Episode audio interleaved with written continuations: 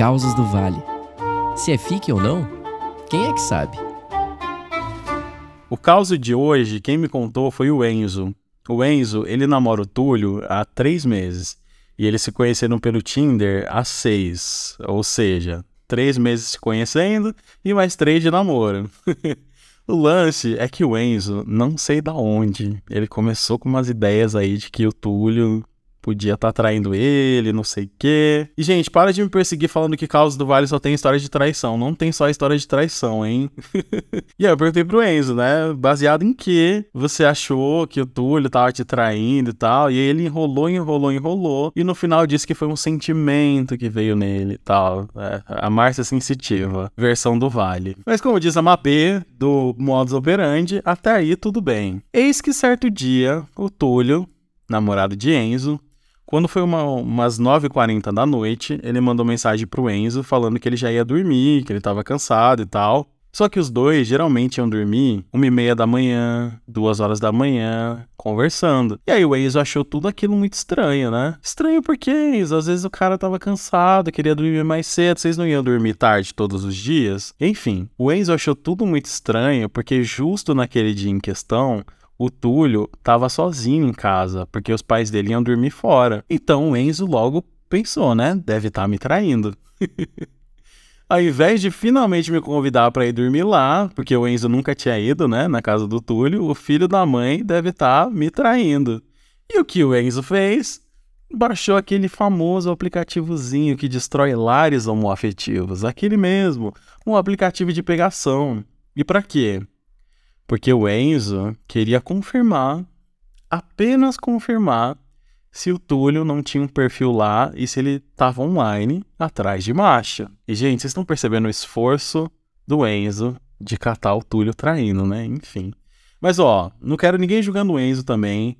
Porque vamos ser sinceros, a gente tá vivendo um momento que as pessoas estão muito ligadas com esse lance de corpo, estética. Isso, no meu ponto de vista, é péssimo, porque, porque isso pode deixar a gente inseguro quando a gente não se encaixa em um padrão. E às vezes isso deixa as relações rasas e tal, tipo, ah, não te quero mais, que encontrei alguém que é mais padrão ou enfim. Então, Enzo, eu sinto empatia pela sua insegurança. Eu entendo, acho saudável? Não, mas eu entendo que é difícil ter um relacionamento hoje em dia. Mas retomando, depois dessa militância, o ex baixou o tal do aplicativo e diz ele que conseguiu trocar a localização dele para o bairro onde o Túlio mora. E quando começou a aparecer os caras ali da região onde o Túlio, onde o Túlio mora, o Enzo sentiu um frio na barriga, assim, que ele nunca tinha sentido antes. Tinha, gente, um perfil sem nome, sem nada. Só que era foto de um torso, né? Todo mundo sabe que é torso, né, gente? Acho que sim, não vou explicar não. Aula de ciências. E o Enzo, ele tinha certeza que aquele torso era do Túlio. Não tinha como não ser. E aí o Enzo ali, tremendo, né, mandou mensagem pro suposto Túlio, né, o torso. E eu achei que o Enzo já ia chegar desmascarando, colocando as cartas na mesa, tomando sangue das inimigas e tal. Mas não, o Enzo me mostrou os prints e eles super desenvolveram um papo e tal.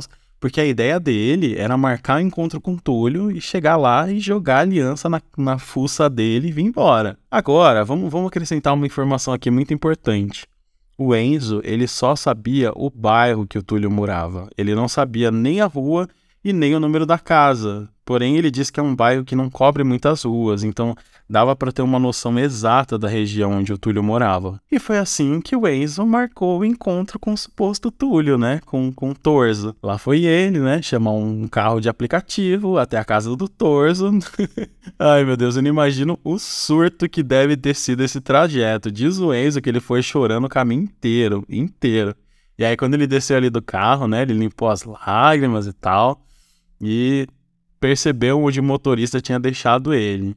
E aí a casa era um sobrado assim, só que na parte de baixo era só a garagem, então tinha um portãozinho com uma escada para você acessar a casa. E aí o Enzo foi, abriu o aplicativo e avisou, né, pro suposto Túlio, né, pro Torso, ó, cheguei, tô aqui em frente. E aí ele respondeu que tava descendo e o Enzo só foi pro lado da casa, assim, do vizinho, onde o Túlio não conseguiria ver ele, para ele dar aquela entrada triunfal a hora que o Túlio abrisse o portão. Só que quando o portão abriu, quem desceu não era o Túlio, gente. Era um cara bem mais velho que o Túlio. E aí o cara falou: bora lá? Bora subir? E aí o Enzo ficou tão em choque, mas tão em choque que não era o Túlio, que ele subiu. E aí, gente, pasmem, sabe o que o Enzo fez? Transou com o cara. E ele jura de pé junto que foi quase uma projeção astral, assim. Que não era ele ali dentro do corpo. de tão chocado que ele tava. Só que agora o Enzo tá se sentindo péssimo. Porque ele que traiu o Túlio. O jogo virou, não é mesmo? E o Enzo não sabe o que ele faz, ele não sabe se conta o que rolou pro Túlio. E eu, no lugar do Túlio, ia ficar com medo ouvindo essa história. A gente também não, não sabe se o Túlio, né, tem culpa no cartório. Mas, poxa, inocente até que se prove o contrário.